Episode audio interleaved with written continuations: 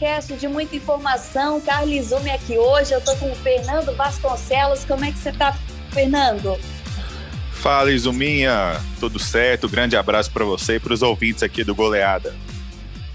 E eu tô com o Rafael Seba também. Como é que você tá? Tudo bem, Carlinha. Beijo para você. Bom falar com você e com todos os ouvintes. Já nem vamos perder tempo, não vamos fazer firula, porque o Campeonato Brasileiro está acabando e o Goiás deu aquela complicada, né? Empatou com a Ponte Preta em casa e agora faltando apenas cinco jogos, três deles fora de casa. Esse empate aí em casa contra a Ponte, na Serrinha, que está brigando contra o rebaixamento, com certeza não estava nos planos, né? E aí foi o primeiro jogo sob o comando do Glauber Ramos, desde a demissão do Marcelo Cabo com mudanças no time titular, a começar pelo Aleph Manga no banco, que entrou no segundo tempo e marcou. O que vocês acharam dessa partida? Pois é, Carlinha, um primeiro tempo sofrível do Goiás, né? As mudanças não deram resultado. O Glauber Ramos tirou tirou o Manga, tirou o Felipe Bastos, mas o primeiro tempo do Goiás muito ruim os jogadores que substituíram, né? O Rezende, bem sem ritmo ainda, nele que teve machucado, voltou agora. E na frente o Wellington tá, tá provando que não tem condição de ser titular do Goiás, principalmente nessa reta final com jogos decisivos, né? E aí, no segundo tempo, depois das mudanças, o time melhorou. O Aleph Manga, mesmo o Manga novamente saiu ali grilado, teve problema com a torcida de novo, enfim, mas entrou e melhorou o time, né? Fez o segundo gol, o Dadá Belmonte também, que entrou muito bem no segundo tempo, marcou um gol, deu, fez o cruzamento para o outro, para o gol do Manga. Mas a situação do Goiás ficou bem complicada, bem complicada mesmo. O time agora é, provavelmente vai se manter no G4, né? Porque o saldo de gols para o CRB, eh, o CRB mesmo vencendo, ainda não, não vai alcançar. Assim, vai alcançar na pontuação, mas não vai passar mas passou a ser fundamental uma vitória em cima do Operário. A gente vendo a rodada aí, os adversários dos concorrentes diretos, os jogos são mais fáceis do que o do Goiás. Então, o time tá, se, se complicou com esse empate. Poderia ser pior, né? Porque começar perdendo de 2 a 0. Então, pela circunstância do jogo, esse pontinho ainda não ser comemorado, o Tadeu ainda falou isso, mas valorizado sim. Mas o time se complicou. Pois é, para o CRB ultrapassar o Goiás, ele teria que golear com seis gols de diferença, né? E o Glauber Ramos, ele fez as alterações que a torcida reclamava, dizia que o Felipe Bastos não corria em campo, não dava conta de ser titular. A reclamação do Manga em relação ao comportamento foi exatamente o que o Glauber Ramos mudou, mas a gente viu que em campo não deu muito certo, né, Fernando? Pois é, e assim, a convicção da diretoria e da comissão técnica do Goiás, ela durou 45 minutos, né, é, por mais que torcida, né, é, é cobre, né, pe, é, peça mudanças, mas assim, tem algumas coisas que, que são graves e não pode acontecer numa reta final de Série B. Você não pode tirar seu artilheiro do time, por mais que o Aleph Manga às vezes seja um jogador inconsistente, né, irregular, mas se tem alguém que pode fazer a diferença, assim como o Elvis, é o Manga. Né, o Manga que ele tem um aproveitamento bom né, de, de acertar o gol adversário, sempre que ele arrisca chute, geralmente ele pelo menos obriga o goleiro adversário a fazer a defesa. É um jogador de velocidade, né? O Glauber falou na entrevista após o jogo que o Manga ele joga muito aberto, que ele tem característica diferente do Wellington que, que começou o jogo.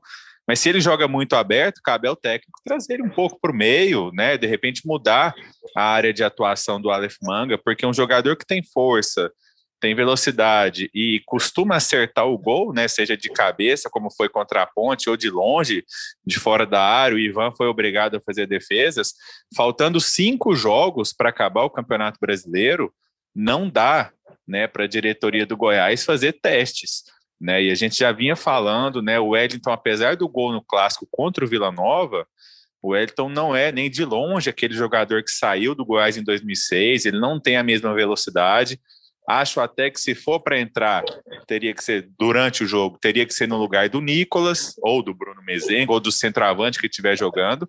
Agora, se você coloca os dois juntos, né, praticamente você perde um jogador Né? E o primeiro tempo do Goiás, como o Seba falou, foi um desastre, porque o Goiás também só tinha lado direito, né?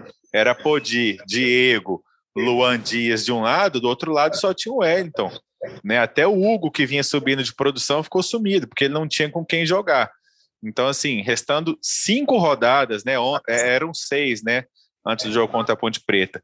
Se o treinador, se a comissão técnica, se o clube arriscam, eles não têm o direito, entre aspas, de errar né? Porque assim, se o Glauber Ramos colocou o Wellington, o Wellington teria que ter dado a resposta em campo. É óbvio que a Ponte Preta pode estar numa noite inspirada, o marcador pode estar bem, mas assim, se o Wellington tivesse é, pelo menos tentado, né, mostrado alguma condição de permanecer no time titular, seria minimamente justificável. Agora a gente sabe que com certeza o Manga vai voltar ao time titular contra o Operário.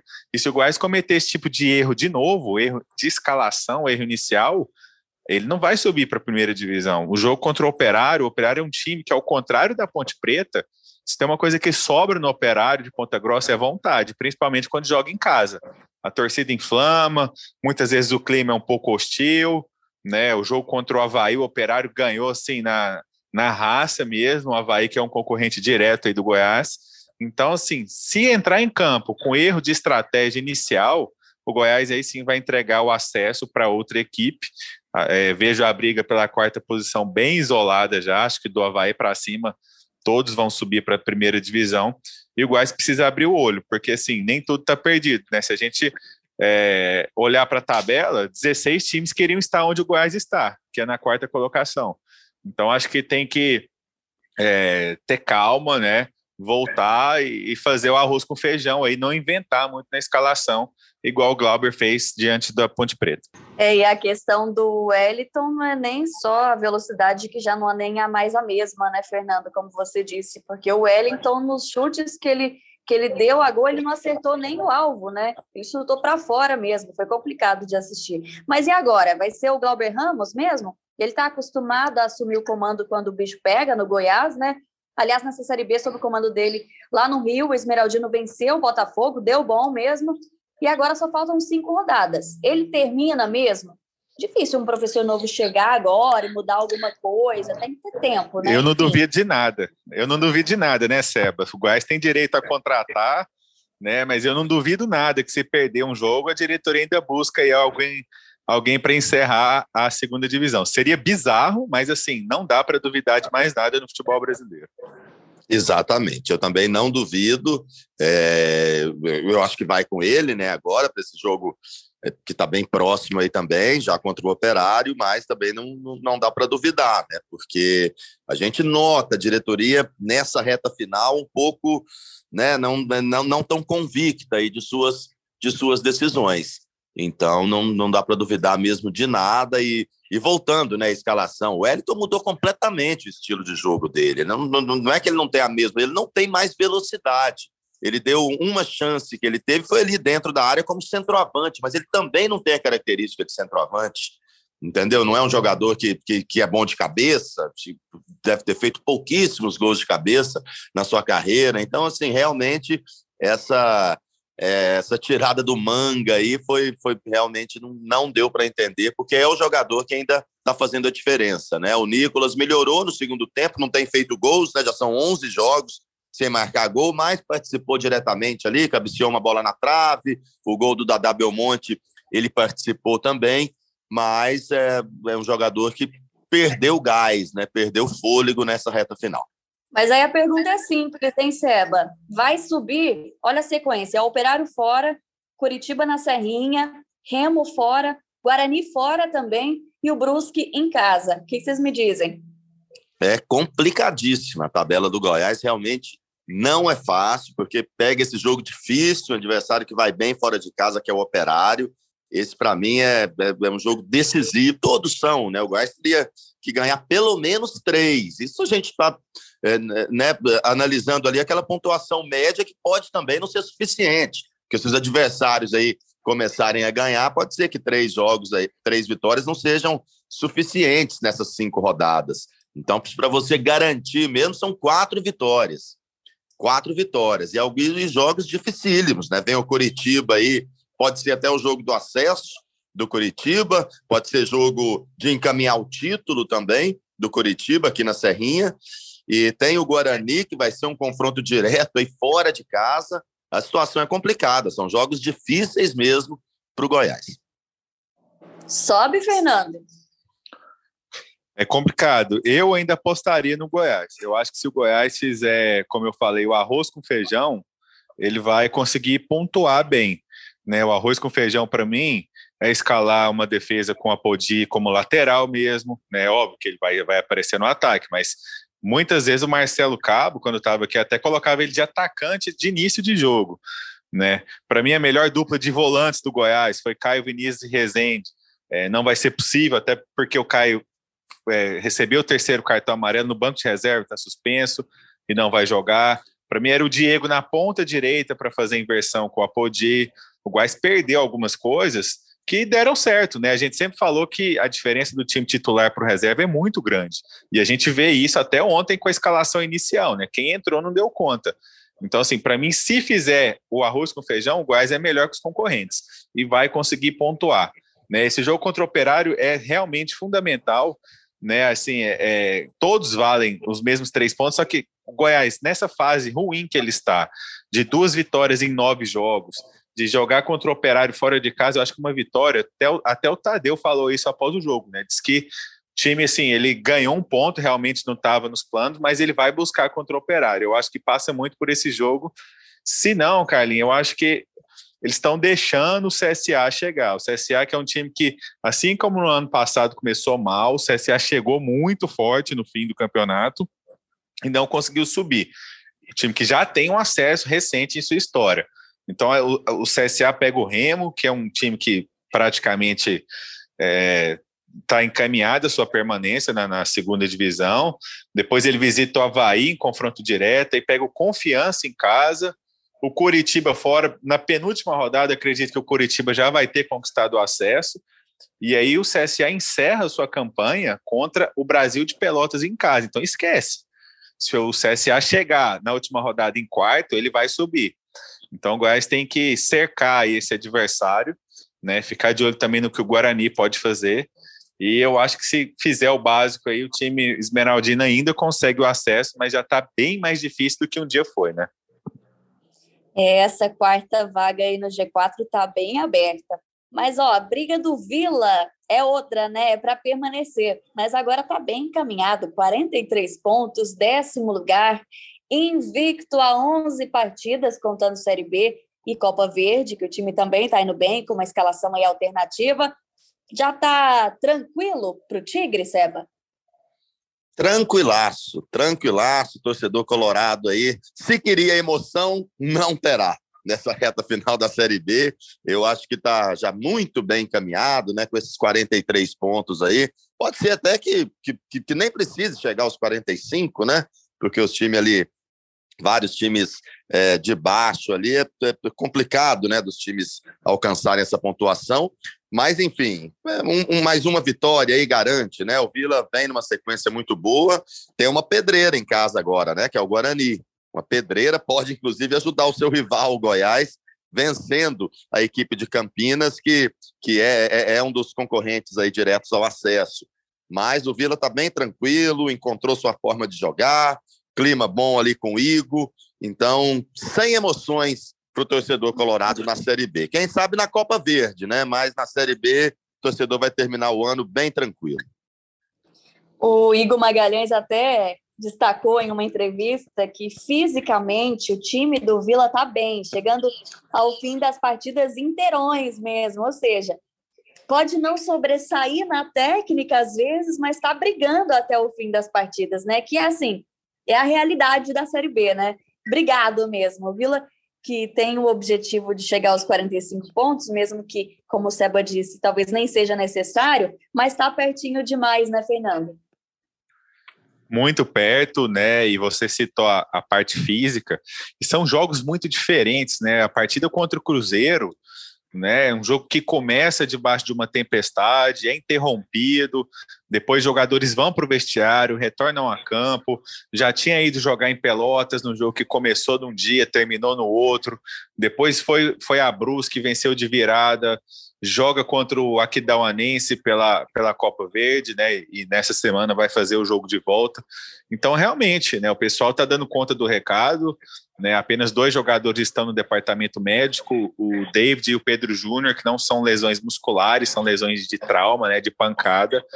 Né? Eu acho que até assim, essas últimas rodadas da Série B, elas deram assim, é, elas deram respaldo ao discurso do Igor de 45 pontos, porque o Londrina, que é o primeiro time da zona de rebaixamento, tem reagido, né? Tem vencido jogos, né? São duas vitórias seguidas. O Londrina chegou a 38 pontos, então ele sobe um pouquinho o sarrafo nessa briga contra o rebaixamento. Não vejo o Vila ameaçado, porque tem vários times entre o Vila e o Londrina, e principalmente o time não chegou a 43 pontos por acaso, né? O time tem jogado futebol. Se tivesse perdido o Cruzeiro, né? Às vezes até do Brusque, não. O Vila perdeu um jogo, como vai perder uma hora, eu imagino, até o fim do campeonato, mas ele tem jogado bem. Então, assim, não vejo o Vila ameaçado, até pelos confrontos diretos. Nessa rodada, por exemplo, na próxima, tem Londrina com 38 pontos e Cruzeiro com 40 pontos. Então, assim, os times vão acabar se, se matando, entre aspas, né? E o Vila está bem acima aí na, na, classificação, já com 43. Com uma vitória, é fato que ele escapa ainda do rebaixamento. A tabela por hora não é fácil. O Vila vai jogar contra o Guarani, depois contra o Sampaio Correia fora, depois contra o Náutico. Só que ele vai encerrar contra Londrina e Vitória, né? Prova provavelmente um desses dois times aí já rebaixados. Então, é bem satisfatório esse final de temporada. A gente imaginava que o Vila chegasse até o fim, ou na zona de rebaixamento ou brigando para não cair, né? Pelo que o time fez na primeira parte da, do Campeonato Brasileiro. Mas realmente com o Igor a, a, a, situação do time melhorou muito, o time passou a vencer muitos jogos, né? E eu acho que vai poder sim no, no final da temporada até tirar o pé na Série B. Né, esse time alternativo que está jogando a Copa Verde vai até poder ser escalado na Série B e o Vila acho que vai sim brigar pelo título da Copa Verde, é um torneio regional importante. É, o time empatou com o Cruzeiro, né, no Independência, ajudando a afundar a Raposa, credo, que situação. Agora vem esse jogo difícil no domingo, como já foi dito, é contra o Guarani, no Oba. Guarani que tem 49 pontos, cinco a menos que o Goiás, que abre o G4. Então, assim, é difícil, mas é um time que está na disputa ainda por essa quarta vaga. Vai querer jogar a vida. Partido, então, que o Tigre vai ter muito trabalho. Não dá para tirar o pé ainda. Ah, não, com certeza. E, isso nem está nos planos. Eu acho que o Vila, com essa sequência positiva aí, ele vai querer terminar na, na melhor situação possível a Série B. Não vai ser porque se livrou do rebaixamento também que vai tirar o pé, né? Eu acho que até o Guarani ali, eu acho até que é o, que é o limite ali, né? Os times que vão subir para o Vasco já mais complicado, que tem, que tem pontos a menos, né? Mas é uma partida complicada, sim. As outras contra equipes aí que já não correm risco, mas também não almejam praticamente nada, né? O caso de CRB, caso de Náutico, depois dessa derrota para o Brusque aí, já não, já não vai conseguir é, o acesso. Então, acho que o Vila vai ter, vai ter um final bem tranquilo, mas sem tirar o pé. Acho que, e até já pensando na próxima temporada aí, quem sabe, renovação de contrato, o Igor, né, que sai muito valorizado dessa competição, mas muito mesmo, porque sob o comando dele aí, se você for analisar o aproveitamento, o Vila estaria brigando para subir, né, não tivesse começado ali com Wagner Lopes, que agora está nesse calvário aí com vitória, com depois dessa vinda também desastrosa do Emerson Maria, três derrotas em três jogos. Então, enfim, o Igor, o aproveitamento dele é excelente aproveitamento de acesso. Só sobre o Guarani, Sebinha e Carla, o Guarani, é, tudo que a gente está falando pode cair por terra se ele perder do Vasco. Ele ainda joga né, na, na 33 rodada. Mas hoje o Guarani ele depende só dele para passar o Goiás, por exemplo. Porque se ele vence o Vasco, né, ele vai ficar a dois pontos do Goiás e eles, eles ainda se enfrentam em Campinas na penúltima rodada. Então, assim, é um time que está muito vivo, né? E se a gente falou do que o Goiás depende muito desse jogo contra o Operário, né, de Ponta Grossa, se o Guarani vencer o Vasco, ele entra de vez na briga. Eu falei mais cedo do CSA, né? Mas tem o Guarani também, né? Porque assim, não são times que, que pontuam tanto assim, né? O CSA hora perde duas, hora vence duas, o Guarani vive uma série de empate, vitória, derrota, empate, vitória, derrota. Mas como o Goiás caiu muito, né, em termos de aproveitamento, esses times vão chegando, né? E eu acredito que o Guarani é, vai ser uma nova, mas acredito que o Vila, ao longo aí dessa reta final, vai fazer sua parte com tranquilidade. Só lembrando que nessa quinta tem a Copa Verde contra o Aquidauanense, é o jogo da volta, que o Vila pode até empatar. Inicialmente, né, o torcedor não ficou muito feliz com a participação do Tigre na Copa Verde, porque estava ali brigando para não ser rebaixado ainda na Série B. Mas, gente, colocar as coisas no lugar, organizar a casa mesmo, e pode dar bom também, viu? Mas vamos de Série A agora, porque o Atlético vem de derrota para o esporte. Ruim, hein? Mas sacode a poeira, sacode tudo agora, porque sexta-feira tem Flamengo. Jogo que tinha sido adiado da 19 rodada. Difícil demais, né? Mas, ó, já tá provado, né, que o Dragão sabe ganhar jogo grande, como foi contra o Galo, aqui no Acioli. Quero opiniões sobre essa partida contra o Flamengo. O que, que o Dragão precisa fazer para vencer o rubro-negro carioca? Que apesar do momento, dessa crise, de uma postura recente, até de conformados mesmo, ainda luta pelo título. É difícil, né, até analisar o Flamengo, assim, que é um time muito instável também, né, e, e ora prioriza uma competição, ora prioriza outra, enfim. Agora, falando do Atlético, foi um jogo muito ruim contra o esporte, né, muito ruim mesmo, o time é, já entrou ali praticamente derrotado, né, jogou mal, perdeu de 2 a 0 para uma equipe que está disputando ali, lutando para não cair também, vinha muito mal, vem muito mal o esporte. Então é um jogo complicado para o Flamengo. Eu não sei se seria melhor para o Atlético, desculpa, não sei se seria melhor enfrentar, ter enfrentado mesmo ali na data certa, ou se ter, ter sido adiado essa partida. Né? O Flamengo vem de um empate aí que colocou um pouco né, de, de água ali, né? Deu uma, uma ducha de água fria, principalmente nessa disputa pelo título aí do brasileiro, mas um jogo bem complicado para o Atlético, né? Esse e o próximo contra o Palmeiras. Mas o time tem que dar um jeito sim de pontuar. Pontuar nessas são uma sequência de três partidas fora de casa, né? Já não pontuou contra o esporte, fica com a necessidade de pontuar contra o Flamengo, contra o Palmeiras, ou dois empates, ou conseguir uma vitória aí nesses dois jogos para ficar mais tranquilo também para a reta final, porque os adversários aí podem, podem encostar.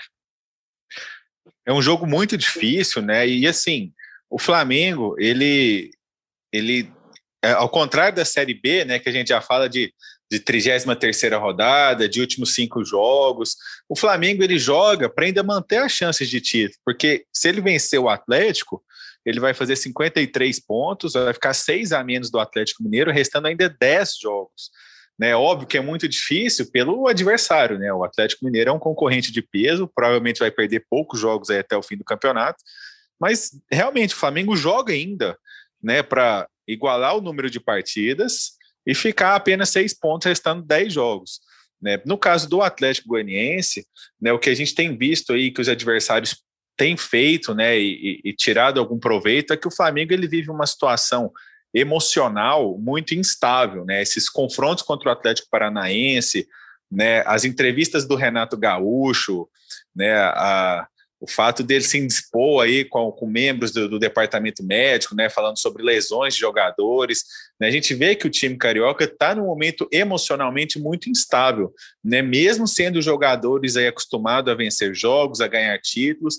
Então, acho que se o Atlético Goianiense, que vai contar com a volta do William Maranhão, que é fundamental para esse tipo de jogo, se ele conseguir segurar bem o início de jogo, né, e principalmente se ele conseguir, se ele fizer um 1 a 0 Aí ele vai ter aí boas condições de explorar o que ele tem de melhor, que é sua velocidade em contra-ataque. É, provavelmente o João Paulo, né, que pegou um banco merecido aí, né, depois de, até de, de, de, um ato assim, é, que a gente não esperava, né, de um jogador como o João Paulo, que é indisciplina, a gente não espera de ninguém. Mas assim, é, não combina com o João Paulo, que a gente já conhece de outras temporadas, chegar atrasado em treino, por exemplo. Né? E foi assim que ele perdeu a condição de titular. Mas ele é disparado o melhor camisa 10 do time, certamente ele vai jogar contra o Flamengo, até mesmo porque o Ronald está suspenso, né? Então o André Luiz deve voltar para a ponta.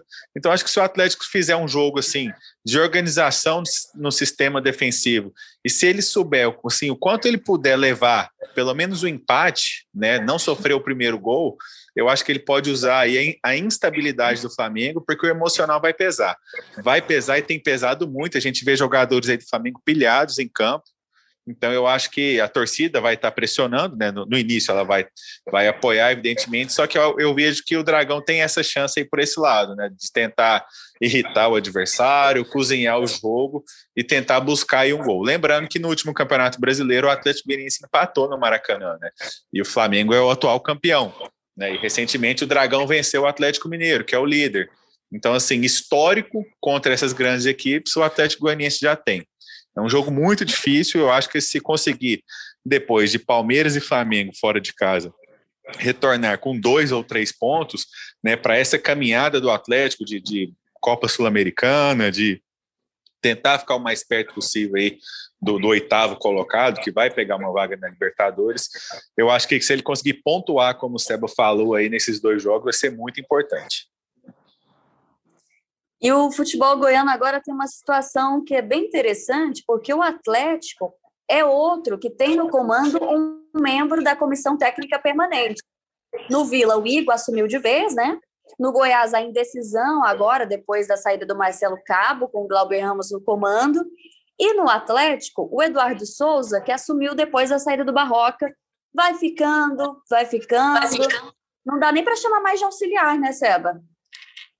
Ah, é, né? Por enquanto aí também é, é o que a gente falou, né? É, é, bem complicado, né? A gente não sabe, por exemplo, aí, dependendo dos resultados aí contra o Flamengo, contra o Palmeiras, se realmente ele permanece até o final. Mas é um cara que conhece bem o grupo, está lá há vários anos e, por enquanto, está efetivado no cargo, né? Os três goianos com o pessoal da comissão técnica permanente no comando. Então, vamos ver se isso fica até o final. No Vila Nova, sim, isso é certo. Inclusive, acho que vão efetivar o Igor para a próxima temporada, se não vão, vão tentar.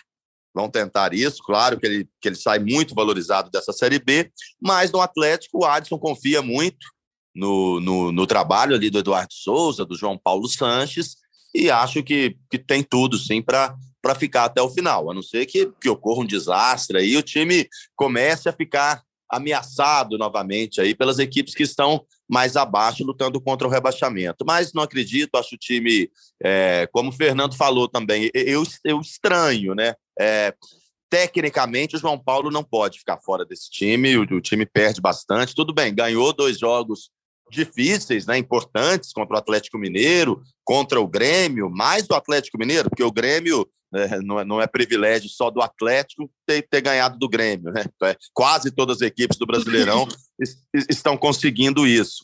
Mas é, venceu, mas eu acho que o João Paulo tem sim um lugar cativo nesse time. Seba falou aí que pode ser que aconteça um desastre e o Atlético volte a ser ameaçado por outros times, mas pode ser também que aconteça exatamente o oposto. É importante a gente falar dessa tabela, porque o Dragão tem 37 pontos e é o 11 colocado.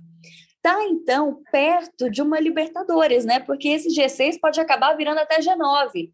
É possível, Fernando. Primeiro tem que garantir matematicamente a permanência na, na Série A, mas isso já está bem encaminhado também, eu acredito. É, falando primeiro sobre rebaixamento, né, a pontuação do Atlético, né, até porque faltam 10 jogos, 37 pontos ainda está longe de garantir o time na Série A do, do ano que vem. Embora, por exemplo, essa pontuação até já foi suficiente né, no ano em que o Cruzeiro caiu, o Ceará escapou com 39, o Cruzeiro tinha feito 36. Só que o primeiro time da zona do rebaixamento, que é o Sport, com 30 pontos, ele tem jogado bem, só que eu não acredito que ele vá, por exemplo, vencer aí cinco jogos até o fim do campeonato, chegar até 45. Então vejo o Dragão aí caminhado para permanecer na primeira divisão. Se ele vence o Flamengo, ele passa de uma vez Cuiabá, América Mineiro e Fluminense fica com o mesmo número de jogos e assume a oitava colocação. Oitava colocação é Libertadores, né? É sempre bom a gente explicar para o ouvinte Né? O, o, Campeonato Brasileiro dá seis vagas na Libertadores, quatro diretas e duas naquela fase preliminar. Mas, por exemplo, como a final da Libertadores entre Palmeiras e Flamengo, né, que já estão entre os seis primeiros, uma vaga vai ficar para o sétimo colocado. Como a final da Copa do Brasil é entre Atlético Mineiro e Atlético Paranaense, se o Atlético Mineiro ganha a Copa do Brasil, ele abre uma vaga a mais no Campeonato Brasileiro. Se o Bragantino vencer a Copa Sul-Americana contra o Atlético Paranaense, ele abre uma nona vaga ainda via Campeonato Brasileiro. Então, assim, né, esses times aí vão ficar na torcida para o Atlético Paranaense não ser campeão nem da Copa do Brasil e nem da Copa Sul-Americana, porque o Furacão é, claramente não prioriza o Campeonato Brasileiro, está até ameaçado de rebaixamento, na minha opinião. Só que, de fato, assim, o Atlético ele está muito perto de uma zona de Libertadores. Então, assim, ele tem que sonhar com a última vaga na Libertadores, que seja a nona. Né? O América Mineiro hoje está em nono colocado. Né? O América a gente sabe que é um time do mesmo patamar do Atlético, né? começou mal a Série B, vem reagindo, mas de repente o América Mineiro na nona colocação, quando o campeonato acabar, ele pode, de repente, pegar uma vaga na Libertadores como nono colocado. Né? Então, o nosso Atlético, o, o goianiense, ele precisa sonhar sim. Né? No mínimo, jogar a Copa Sul-Americana dois anos seguidos vai ser muito importante para a equipe nesse novo formato do Sul-Americano, com fase de grupos, né, com viagens, né, você vai expondo a sua marca, ganhando um dinheiro a mais, né, no caso as premiações da Comembol. Só que eu acho que o Dragão tem sim que mirar pelo menos uma oitava colocação. Se o Fluminense, que é o oitavo colocado, tem dois pontos a mais, por que não brigar pela oitava colocação? Né? E aí, certamente, um, um, time aí que a gente não esperava vai pegar uma vaga na Libertadores, né? Então, acho que o Atlético Goianiense tem sim que fazer um bom trabalho aí para buscar essa oitava colocação. Se conseguir voltar desses dois jogos fora de casa, né, com, com uma vitória, né, Aí ele, ele ganha muita moral para essa reta final de campeonato. Vai ser uma briga muito boa até o fim. Eu concordo. É possível, eu, Rafael. E eu concordo, eu concordo, concordo. Eu acho que o Atlético tem que mirar, sim, a Libertadores, porque mirando ali a Libertadores, no mínimo, ele vai ficar novamente com a vaga na Sul-Americana. Eu, eu, eu, também concordo. Eu, eu, falei em desastre, porque seria um desastre mesmo para o Atlético voltar até correr risco de rebaixamento. Mas eu acho que isso não vai acontecer, é um time muito ajustadinho, e eu acho que sim, depois dessas duas partidas fora de casa, né? O time tem, tem essa sequência de três, já perdeu para o esporte, mas pontuando, é, voltando ali nessa numa posição intermediária na tabela ali o Atlético, eu acho que pode mirar sim coisas melhores no campeonato, é possível e é uma realidade. Ô, gente, é hora de dar tchau. Tchau, Fernando. Até mais, Isominha, até mais, Seba. Sempre um prazer participar do Goleada. Espero que na próxima edição a gente volte para comentar vitórias, né? Porque a gente estava acostumado e dessa vez, infelizmente, nenhum time goiano conseguiu vencer, mas certamente isso vai mudar na próxima rodada e podem me cobrar. Ai, tomara, né? Pelo amor de Deus, eu gosto de falar de coisa boa. Tchau, Sebinha. Beijo, Isominha. Até mais, pessoal. Tchau, pessoal. Muito obrigada pela companhia, viu? Até a próxima. Vem a cobrança do escanteio, a bola viajou, passou!